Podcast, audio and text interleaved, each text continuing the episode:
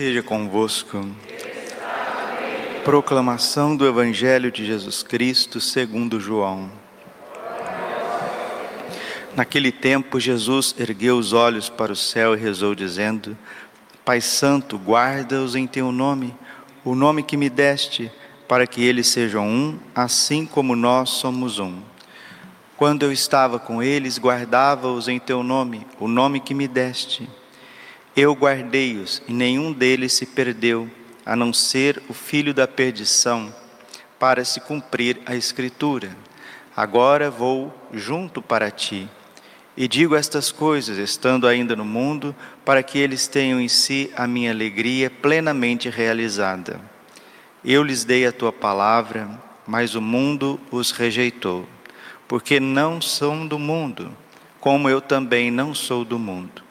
Não te peço que os tires do mundo, mas que os guarde do maligno.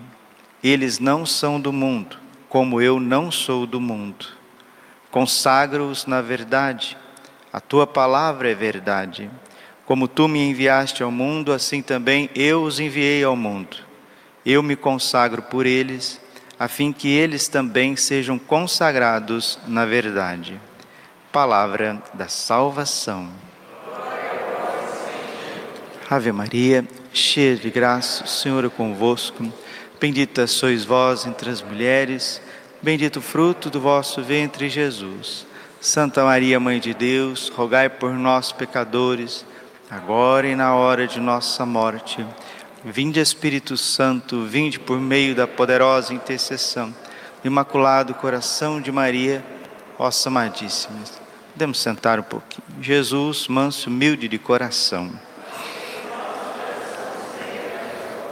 Qual a diferença entre o fanático religioso e o santo. O fanático é movido pelo egoísmo e pelas suas paixões. Os santos são movidos pelo amor e pela verdade. Os fanáticos matam por causa das suas causas religiosas. O santo dá vida. O fanático, o herege, geralmente são avarentos e fazem as coisas por dinheiro. Os santos são pobres e desprovidos de bens. Mateus capítulo 7, versículo 16: Pelo fruto os conhecereis. Jesus deixa muito claro para nós que cremos nele, que existem muitas ovelhas que na verdade não são ovelhas, são lobos. Mateus capítulo 7, versículo 15. Cuidado com os lobos, disfarçado de ovelhas. Então, eles não são ovelhas, são lobos ferozes, arrebatadores, devoradores do rebanho. E no capítulo 20 dos Atos dos Apóstolos, esse é um dos trechos mais bonitos da Sagrada Escritura que é a despedida do grande apóstolo São Paulo, né? lembrando que São Paulo nunca foi papa, né? Pedro que foi o papa, São Paulo foi o apóstolo dos gentios, dos pagãos. São Paulo, teologicamente dizendo, ele era sacerdote, ele era um padre, mas mais do que isso, ele era um bispo, né? ele era do colégio cardinalício, vamos dizer. E São Paulo, bispo, bispo que funda várias dioceses, né? Como um primaz, todos os apóstolos são primaz que vão fundando dioceses e ordenando, ordenando novos bispos.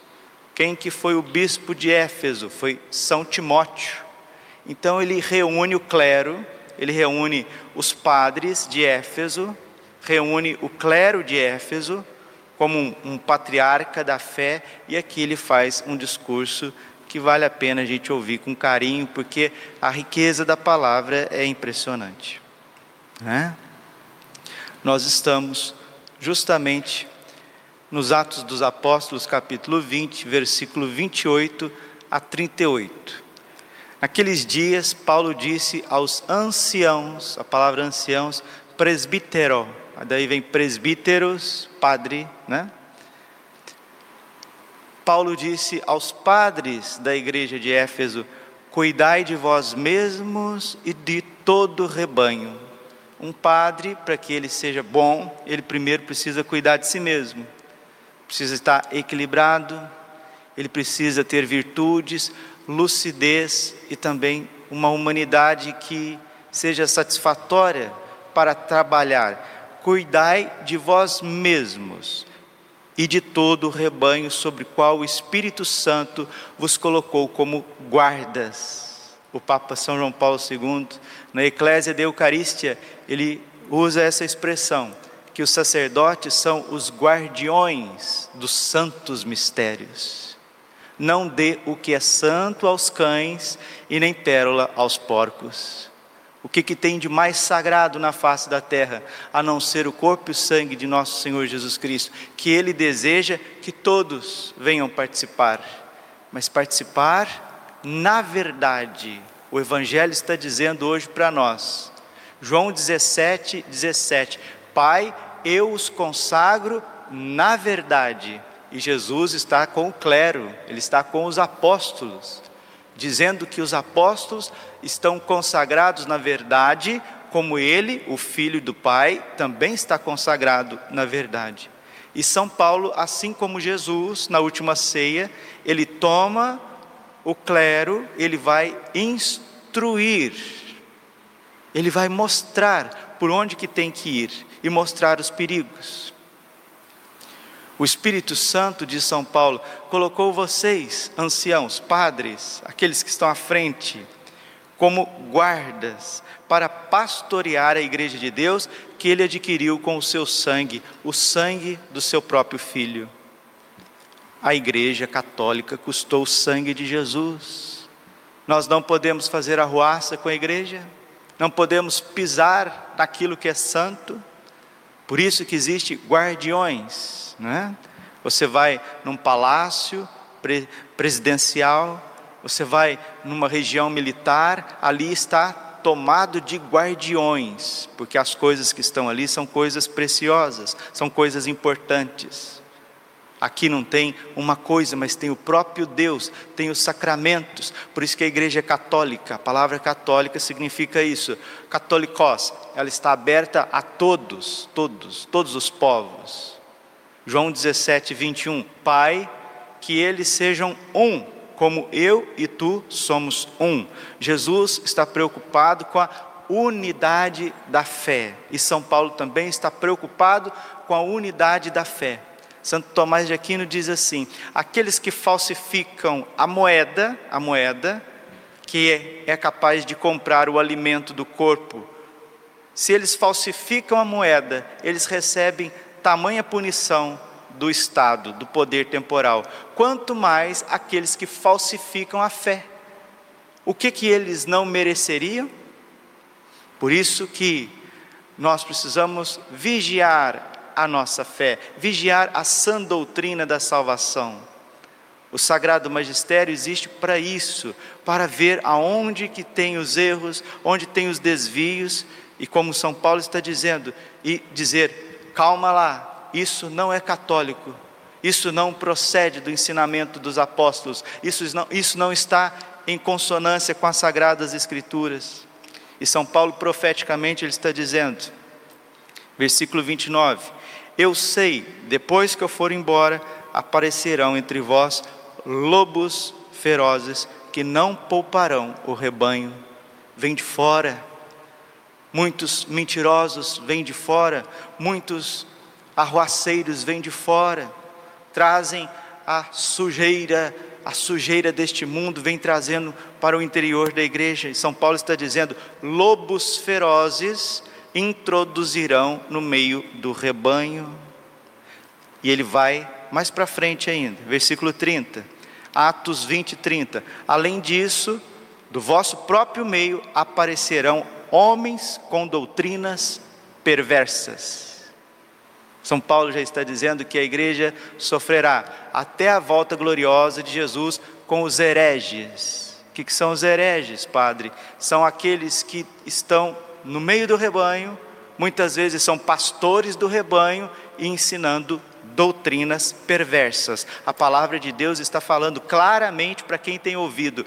Saem do meio de cada um de nós, do nosso meio, do meio católico, e ensina doutrinas perversas.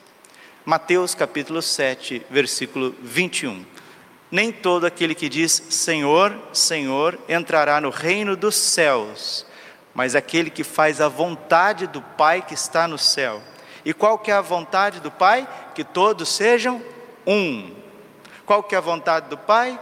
Efésios capítulo 4, versículo 5. Há um só Senhor, uma só fé, um só batismo, um só Deus que age acima de todos, por meio de todos.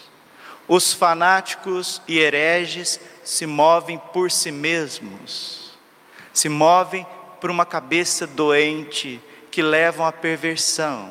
Talvez se você aqui não esteja entendendo muito essa homilia do padre, né? Eu costumo fazer homilias mais voltadas à pastoral, mais voltadas a dimensões existenciais, né? As pessoas gostam dessas coisas, mais existenciais, vitais, até emocionais. Mas poucos católicos se importam com a integridade, com a verdade da doutrina. E nós temos essa multidão de hereges.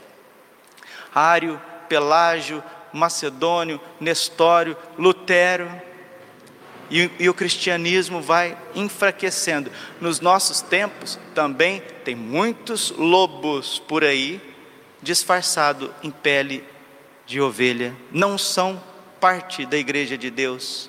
Não sei se você sabe, aqueles que não comungam com a fé católica, com os doze artigos do credo, aqueles que desviam dos ensinamentos dos concílios, principalmente os concílios ecumênicos, aqueles que fogem do direito canônico, que vão adulterando a fé.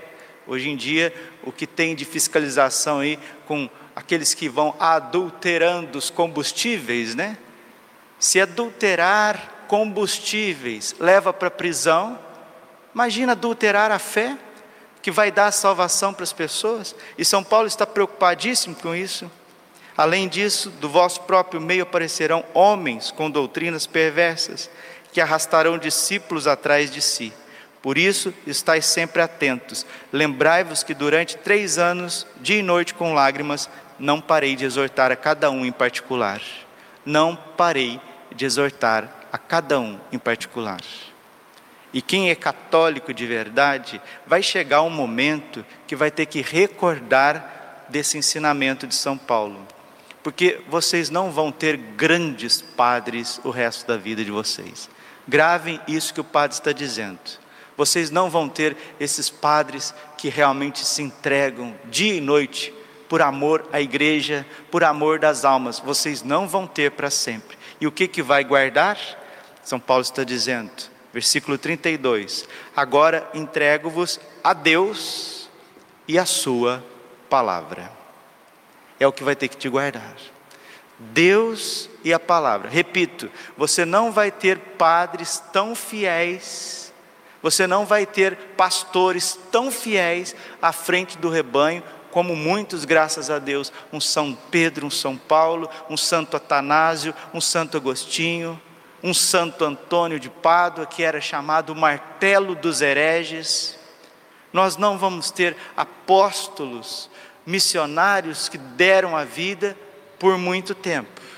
Pode ser que uma região, pode ser que uma diocese, pode ser que um lugar pereça por falta da verdade, por falta do alimento autêntico que é dado através da pregação, que é dado principalmente através da vida, da vida do apóstolo.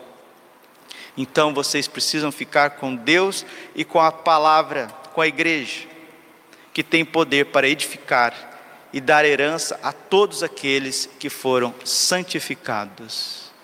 Abominações nós veremos ainda coisas terríveis, terríveis. Hebreus capítulo 13, versículo 9. Cuidado com as doutrinas extravagantes. Muitos ensinamentos errados pervertendo a mente e o coração dos ignorantes. Mas aqueles que são de Deus, 1 João 2,20: Vós recebestes a unção do Santo, São João está dizendo, vós recebestes o Espírito Santo, e não é necessário que ninguém, ninguém fora do âmbito católico, vos ensine outras coisas. Heresias, cismas, mentiras, meias verdades, pior do que uma mentira é uma meia verdade. Vai enfraquecendo a vida da fé, partes inteiras do rebanho do Senhor vão se perdendo e depois as pessoas, ao invés de se santificar, vão caindo nas ideologias malucas dessas pessoas que deixaram de ser católicos, se tornaram hereges. Jesus está rogando pelo clero, Jesus está rogando pelos apóstolos, e ele está dizendo que não perdeu nenhum, exceto aquele que se tornou filho da perdição, Judas, pai de todos os hereges. Pai de todos os hereges pai de todos os fanáticos, porque Judas é um fanático. Ele não se move pelo Espírito Santo. Ele se move por interesses, interesses sórdidos, e para isso ele vende Jesus, ele pisa em Jesus. Peçamos a Santíssima Virgem Maria, nesta novena de Pentecostes, a renovação da unidade da igreja, una, santa, católica e apostólica. São Jerônimo no século IV, ele diz uma frase e termino. Ele disse que a igreja dormiu católica e acordou ariana. O que é o arianismo, padre? Arianismo eram aqueles padres e bispos que não criam que Jesus verdadeiramente tinha a natureza divina, que ele era simplesmente um homem extraordinário, um profeta maravilhoso, mas que não era Deus, assim como a doutrina dos espíritas, dos testemunhas de Jeová, dos mormons. Eles não creem que Jesus é Deus de Deus, luz da luz, Deus verdadeiro de Deus verdadeiro. Eles não creem. Os arianos, que eram padres e bispos, não criam na divindade de Jesus, não criam, não criam que Jesus é Deus, não criam. E você acha que nos nossos tempos não tem gente dentro da igreja que também não está nem aí para a divindade de Jesus, para o sangue de Jesus? Está cheio, está cheio, está recheado. E o tempo mostrará aonde estão verdadeiramente as ovelhas e aonde estão os lobos. Cuidado, cuidado com os falsos profetas. Vem a vós, como ovelhas disfarçados, mas por dentro são lobos carniceiros, e São Paulo está prevenindo a igreja desses. Rezemos pela unidade, rezemos para que tenhamos discernimento, porque os fanáticos estão prontos para matar, os santos estão prontos para morrer pela fé, pela verdade. Glória ao Pai, ao Filho e Espírito Santo, como era no princípio, agora e sempre. Coração imaculado de Maria